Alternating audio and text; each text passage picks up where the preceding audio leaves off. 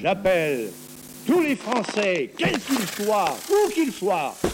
Non, rien, j'aime pas les journalistes, j'aime pas répondre aux questions. Ça me gonfle, ok J'ai été très choqué, je le répète. D'un coup, vous dérapez dans la fureur. Je vous demande de vous arrêter.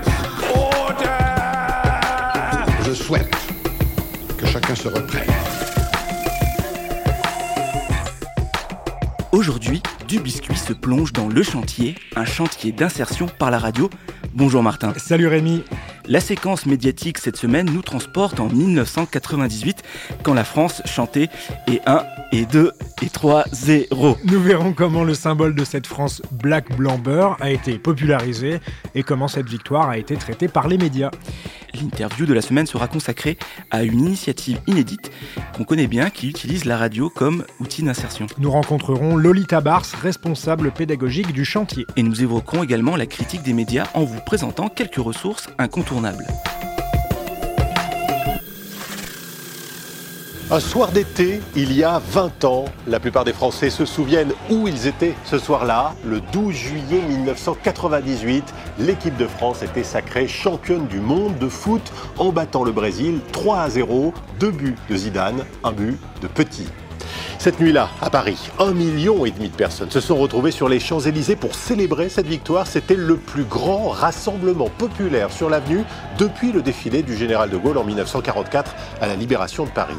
Le lendemain, ils étaient encore 500 000 pour venir voir passer le bus de l'équipe de France. Et le 14 juillet, le président Jacques Chirac célébrait le symbole de cette victoire. La France a été le pays qui a le mieux ressenti, compris la nécessité de l'intégration.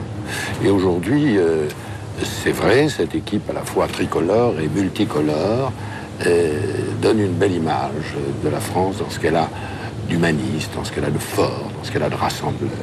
Dans cet extrait d'une émission de France 24, on vient d'entendre, ça nous a rappelé des souvenirs, hein, 1998, la Coupe du Monde. Martin, que reste-t-il de cette France black blanc beurre Eh bien, il reste des choses, hein, déjà euh, des archives dans les médias, comme on vient de l'entendre, et surtout, euh, on a pu revivre un certain nombre de scènes lors du deuxième sacre de l'équipe de France. Rémi, celui-là, il est beaucoup plus proche de nous, euh, en 2018 en Russie.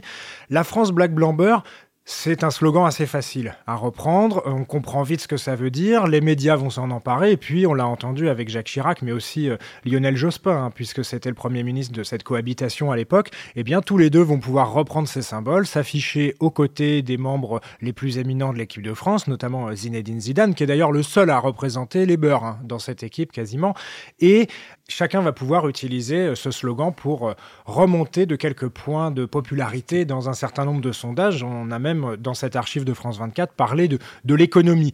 En 2018, euh, on annonce la même chose et puis en fait, ça se passe pas du tout pareil. Euh, Emmanuel Macron ne va pas pouvoir profiter de, cet effet d'aubaine de la victoire de l'équipe de France. Et bah, c'est parce que entre temps, il s'est passé quand même pas mal de choses entre 98 et 2018. Et justement, qu'est-ce qui s'est passé entre 1998 et aujourd'hui? Alors déjà, il y a les émeutes en banlieue à partir de 2005. On avait dit, euh, c'est super, la France de 98, Black Blanc Beurre, les gens sont intégrés, regardez, elle gagne, cette France multicolore, cette France diverse. Euh, en fait, c'est l'arbre qui cache la forêt, bien évidemment. Oui, peut-être que dans le football, on a des gens qui sont euh, plutôt issus euh, des diversités en France, de certains quartiers populaires, de zones rurales, mais euh, évidemment, après 2005, tout change. La France est en feu. Alors là aussi, on reprend un slogan, c'est plutôt euh, la télévision américaine qui avait dit ça, hein, France on fire à cette époque, en 2005, mais les banlieues s'embrasent et euh, ça pose le problème à nouveau de la manière dont on va traiter dans les médias cette question-là. C'est sûr que la diversité, on la traite souvent par la réussite d'une ou deux personnes, hein, que ce soit des acteurs, Omar Sy, euh, Jamel Debbouze, ou des sportifs comme Zinedine Zidane ou euh, N'Golo Kanté. La diversité justement de cette équipe de France, une France black blanc beurre, je reprends cette expression.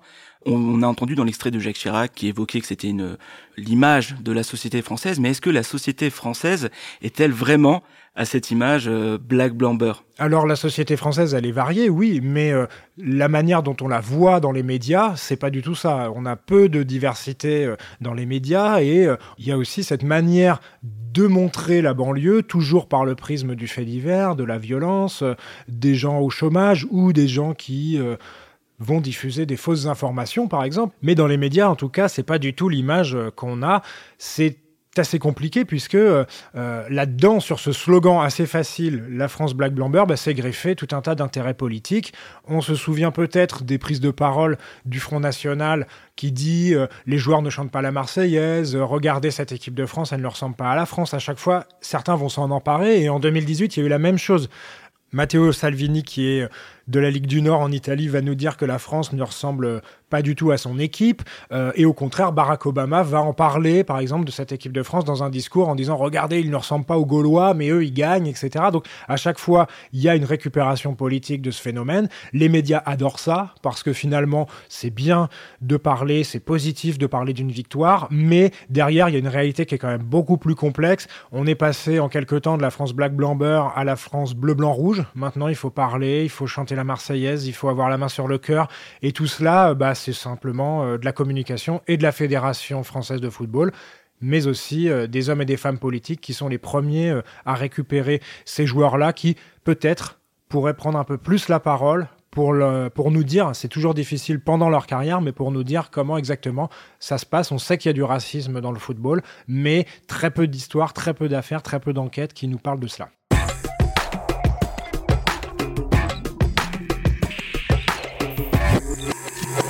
Aujourd'hui, on inverse les rôles. Notre invité vient nous parler du chantier. pour cela, bah, j'ai un spécialiste de la question sous la main, c'est Rémi, car toi, tu as fait partie de la première promotion du chantier. Alors, qu'est-ce que c'est que cette initiative? Alors, le chantier, c'est un ACI, hein, un atelier chantier d'insertion, porté par l'association Londe Porteuse. Alors, un ACI, qu'est-ce que c'est, Martin? C'est euh, une structure qui accompagne des personnes à la recherche d'un emploi, tout en les salariant. Donc, on a des, euh, des personnes qui vont rechercher activement une formation, un emploi, qui vont être accompagnés, euh, qui vont avoir un suivi socio-professionnel et qui à côté vont être rémunérés par une activité salariée en utilisant un support. Alors c'est vrai qu'on a plus l'habitude de connaître des chantiers d'insertion qui utilisent un support comme la restauration de patrimoine ou, l'entretien d'espaces verts, sauf que ce qui fait euh, la particularité euh, de cette ACI et qui fait qui en fait une expérience unique en France, c'est qu'il utilise la radio comme support d'insertion. Alors pour en savoir encore plus, hein, tu es allé interviewer Lolita Bars, l'encadrante pédagogique du chantier. Oui, et elle nous explique à partir de quel constat ce projet a vu le jour. La constatation, c'était que il y a quand même beaucoup de chantiers d'insertion qui sont sur les mêmes supports, qui sont des supports qui sont pas forcément accessibles à tout le monde. Par exemple, quand on prend des supports euh, en euh, espace vert, euh, en bâti, etc., tout le monde n'est pas capable de faire ça, que ce soit physiquement ou manuellement. Enfin voilà. Donc l'idée, c'était d'apporter autre chose. On, avait déjà vu un autre euh, chantier d'insertion avec un support innovant qui s'appelle Urban Pro. Donc, c'est un chantier d'insertion basé sur le support vidéo. Et euh, donc, on s'est dit pourquoi pas sur le support radio euh, d'apporter cet axe insertion et social aussi, c'était important. L'insertion par la radio, comment cela fonctionne? Quel est l'intérêt d'un tel support? Nous allons voir qu'il en existe plusieurs. La radio, ça va permettre plusieurs choses à des salariés en insertion qui ont souvent quand même des, soucis de, confiance en eux, par exemple, euh, ben, parler à la radio, c'est travailler sur sa confiance, puisque on s'exprime, tout le monde nous écoute, que ce soit au niveau des auditeurs, mais aussi quand on va faire un plateau en public. Ça apporte aussi euh, des compétences euh, en organisation, en coordination, puisque les salariés organisent les plateaux radio, les événements, également tout simplement à l'écrit, hein, puisque la radio, on le sait, hein, c'est quand même aussi beaucoup d'écrit. et puis c'est écrire différemment. Et puis euh, également sur la prise de parole, comme je disais, confiance en soi et prise de parole en public. Donc l'idée de la radio, c'est que vraiment toutes les compétences euh, que nous apporte la radio, elles sont transférables sur d'autres projets professionnels. L'équipe du chantier s'articule autour de trois pôles, rédaction, organisation et technique. Et il s'agit bien d'une vraie rédaction qui travaille quotidiennement sur de nombreux projets, comme nous l'explique Lolita Bars. Ils sont assez variés, mais je vais dire c'est comme une, vraie euh, rédaction euh, d'une radio. Quoi. On va aller à la fois sur euh, des plateaux radio, donc en extérieur, donc émissions sur différentes thématiques. On reste toujours en lien avec la thématique euh, qui est portée par l'onde porteuse et par euh, la future radio euh, Le Chantier, qui sont sociales, environnement, culture. Donc c'est vrai qu'on fait souvent des plateaux sur ces thématiques-là. ensuite, on va faire du reportage, de l'interview, des portraits. On anime également des séminaires et des conférences, par exemple là sur euh, le sujet de l'IAE, donc euh, insertion euh, par l'activité économique. On était à Lyon pour une table ronde donc IAE par FAPEDF. Donc FAPEDF c'est Fonds Agir pour l'emploi. Donc là on par exemple on anime le séminaire et on fait également en direct euh, des, interviews et des portraits. Donc on a un public, donc c'est assez intéressant. Et on a fait exactement la même chose à Paris pour les assises nationales euh, de chantier école. Euh, au niveau des, des, plateaux, pour donner un peu des exemples, on, a fait des plateaux sur le festival Carnet de voyage à Clermont-Ferrand, sur euh, des médiathèques, euh, sur des festivals de musique, des festivals euh, d'art de rue. Après, on, fait également des choses comme du podcast, qui est vraiment là sur un côté un peu plus communication sonore. On fait aussi du spot. Et puis également, on va faire des ateliers euh, qui sont là plus sur l'éducation aux médias avec différents publics. Donc forcément, on va être sur des publics qui sont aussi liés avec l'insertion. On fait des choses euh, avec des groupes de, personnes qui sont un peu dans une recherche de projets pro euh, avec différentes structures comme Pôle Emploi, hein, justement. Aussi avec des étudiants à la fac qui sont des étudiants étrangers qui sont en cours de FLE. On fait ça aussi avec euh, différentes euh, structures plus euh, économiques et sociales, on va dire. Une vraie rédaction qui apporte son regard sur des thématiques précises et d'actualité. Nous avons par ailleurs demandé à Lolita Bar si le chantier a changé le regard des salariés sur les médias. Je pense complètement parce que en fait, il y a même des salariés qui écoutaient même pas forcément la radio, qui vont peut-être voilà regarder un peu la télé mais pas forcément lire de journaux non plus. Enfin, là, là on, en fait, on est vraiment sur une éducation média parce qu'en fait, on les pousse à écouter la radio, on les pousse à lire des choses. C'est important puisqu'en fait, pour moi, si on veut apprendre à faire de la bonne radio, si on veut apprendre à, parler euh, dans des médias, il faut écouter, il faut voir ce qui se fait déjà. Donc c'est aussi euh, aiguiser son regard critique, puisque il y a certaines personnes hein, qui écoutaient déjà la radio, mais c'est se dire pourquoi ça je trouve ça bien, pourquoi ça je trouve ça mauvais, est-ce que je l'aborderai de cette façon, puisqu'en fait on part vraiment du principe qu'il faut voir ce qui se fait déjà. On a un, exemple très précis, par exemple euh, là en ce moment on parle beaucoup de podcasts. Moi j'en parle beaucoup et je me rends compte à un moment que en fait les salariés euh, j'ai l'impression que je parle un peu d'un truc euh, complètement euh, vague pour eux et je me dis non mais je peux pas leur dire qu'on on va faire du podcast si personne n'en écoute quoi. Donc chacun écoute un podcast, le présente et nous explique pourquoi ils l'ont choisi, qu'est-ce qu'ils ont trouvé intéressant ou pas dans la construction du podcast, etc. Et c'est comme ça que ça va nous amener aussi à, produire ben, des créations vraiment qui nous sont propres et qui sont originales.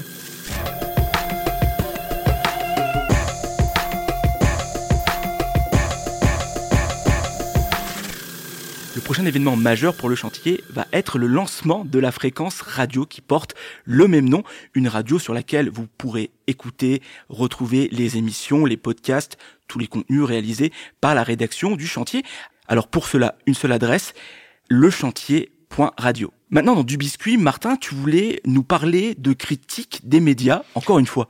Oui, encore une fois, parce que la critique des médias, c'est un point essentiel dans l'éducation aux médias, à l'information. Mais faut pas résumer l'éducation aux médias, à l'information, à la critique des médias. Il n'y a pas que ça.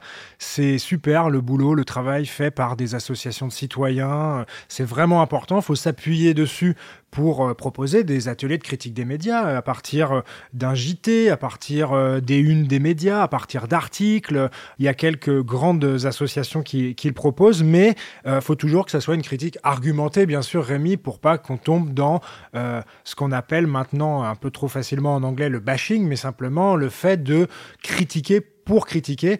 Il y a plein de choses à critiquer dans les médias et il y a surtout des gens qui font ça très bien. Et pour exercer cette critique des médias, tu voulais nous présenter des ressources incontournables. Oui, c'est la première qui me vient à l'esprit, c'est Acrimed, Action Critique Média, qui est née euh, en 1996. C'est une association qui va rassembler des journalistes, des salariés des médias, des chercheurs, des universitaires. Ça, c'est intéressant. Un chercheur universitaire, ça veut dire qu'on peut aussi travailler sur le temps long, sur l'analyse.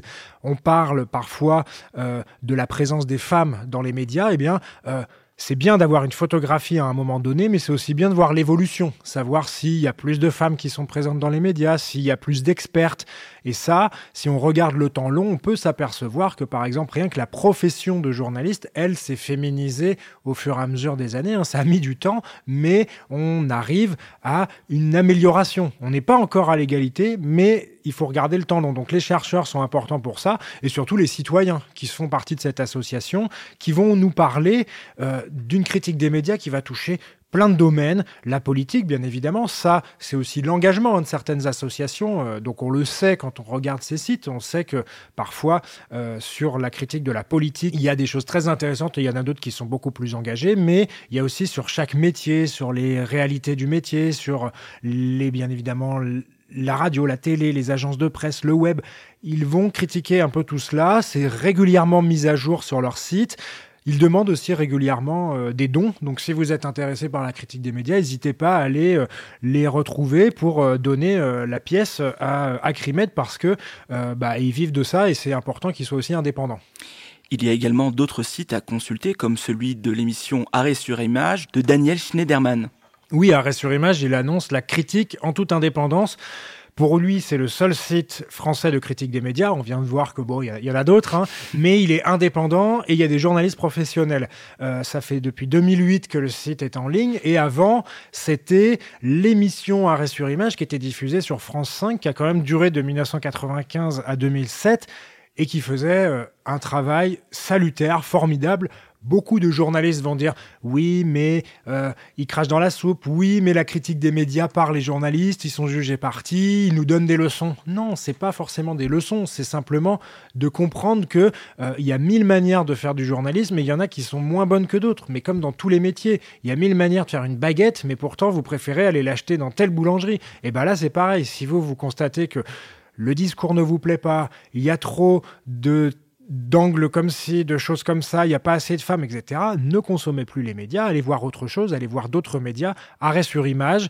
Il faut également euh, s'inscrire, hein, c'est payant, mais là aussi c'est la manière dont ils peuvent fonctionner et, avoir de l'indépendance. Et eux, ils ont euh, régulièrement de grands débats vidéo euh, très longs sur une thématique et ça, ça aussi c'est intéressant pour décrypter encore un peu mieux l'éducation aux médias à l'information peut également citer Les Pieds dans le PAF, la rubrique média du monde diplomatique. Oui, deux autres ressources à aller voir. Hein. Les Pieds dans le PAF, une association euh, qui est née du côté de Saint-Nazaire. Donc il n'y a pas que des associations parisiennes qui font de l'éducation aux médias et de la critique des médias. Et le monde diplomatique, une superbe rubrique. Là aussi, allez les soutenir parce que il y a, euh, si on s'abonne, on peut retrouver toutes les archives du monde diplomatique en ligne euh, et même des archives audio, de très belles ressources avec bien évidemment de temps en temps des publications quelques livres sur la critique des médias, euh, où on peut prendre encore un peu plus le temps, mais c'est vraiment un aspect fondamental de l'éducation aux médias et à l'information, qui est pas forcément toujours euh, évident à faire pour ceux qui ne sont pas professionnels des médias, mais il faut le faire. Mais par contre, il n'y a pas que ça, il n'y a pas que de la critique des médias. On en met un peu, et puis on en met en fonction de, bah, de la manière dont on sent le sujet. Hein. On peut pas faire, euh, on peut pas critiquer toujours tout. Parfois, on passe à côté hein, de certaines de certaines choses. Donc, euh, ne pas hésiter à se référer à ces ressources, Acrimed, Arrêt sur image, Les pieds dans le paf, Le monde diplôme. Merci Martin. C'est tout pour cet épisode du Biscuit. On vous rappelle que vous pouvez réécouter cet épisode et tous les autres sur le site lechantier.radio. On vous dit, moi et Martin, à bientôt pour un nouvel épisode du Biscuit. À la semaine prochaine. Salut Rémi. Vous pouvez retrouver du Biscuit sur le site lechantier.radio et sur Instagram. N'hésitez pas à liker, partager et à nous attribuer plein d'étoiles sur Apple Podcast. Avant de vous quitter, je vous souhaite bonne chance à chacune et à chacun d'entre vous. Au revoir.